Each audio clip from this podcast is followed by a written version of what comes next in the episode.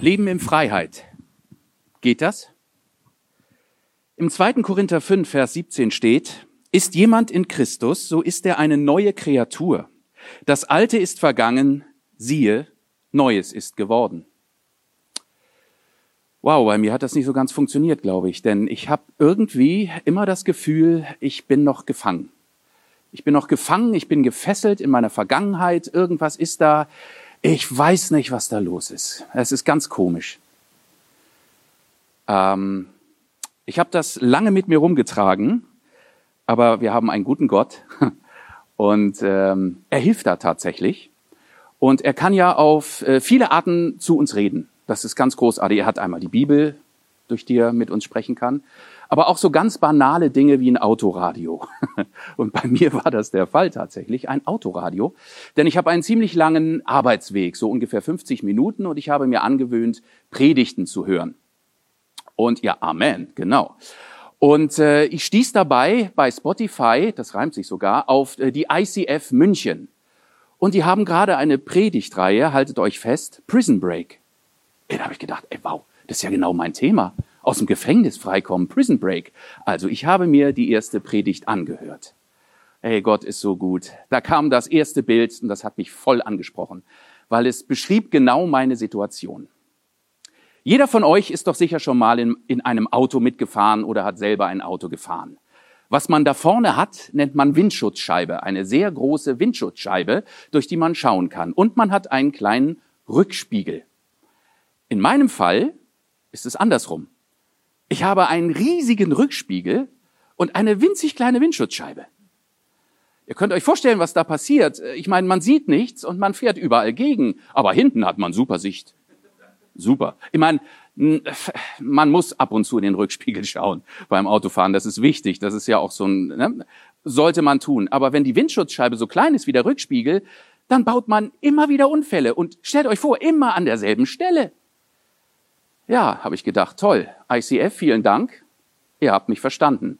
Aber wie geht's weiter? Mit der Predigtreihe. Am nächsten Tag kam dann der zweite Teil der Predigtreihe und da kam das nächste Bild. Und da habe ich gesagt, yes! Vielen Dank dafür. Denn dort wurde beschrieben, der Gerichtssaal Gottes. Leute, haltet euch fest, das ist der Hammer. Wir haben den Gerichtssaal Gottes. Dort ist der Richterstuhl. Und auf diesem Richterstuhl sitzt unser gerechter Richter Gott. Aber er ist nicht nur der gerechte Richter, sondern er ist auch der liebende Vater. Und jetzt kommt ja noch eine Komponente dazu.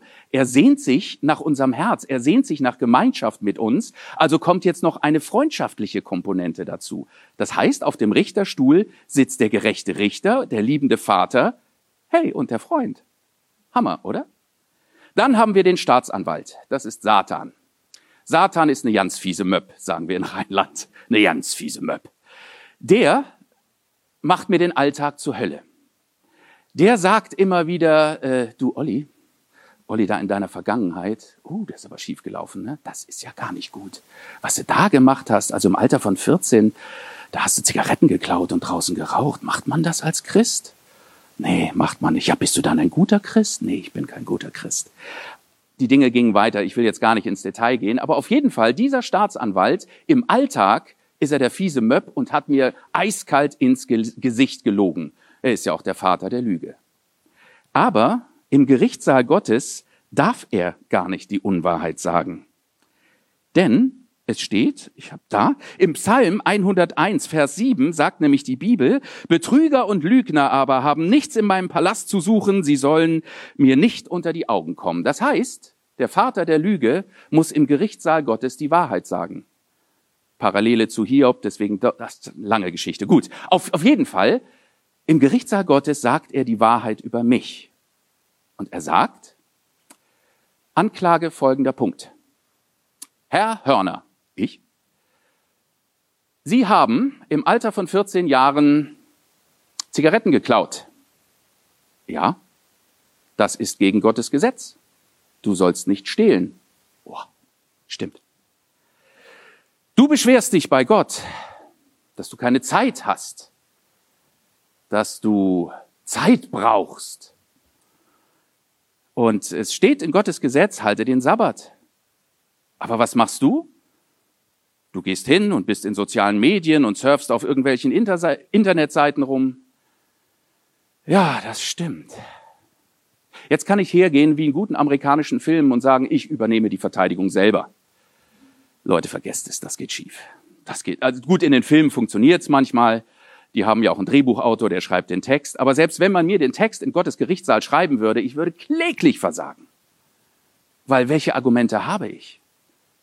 Denn da passiert jetzt etwas, was eigentlich jedem von euch, ich, ich unterstelle es einfach mal, schon mal passiert ist.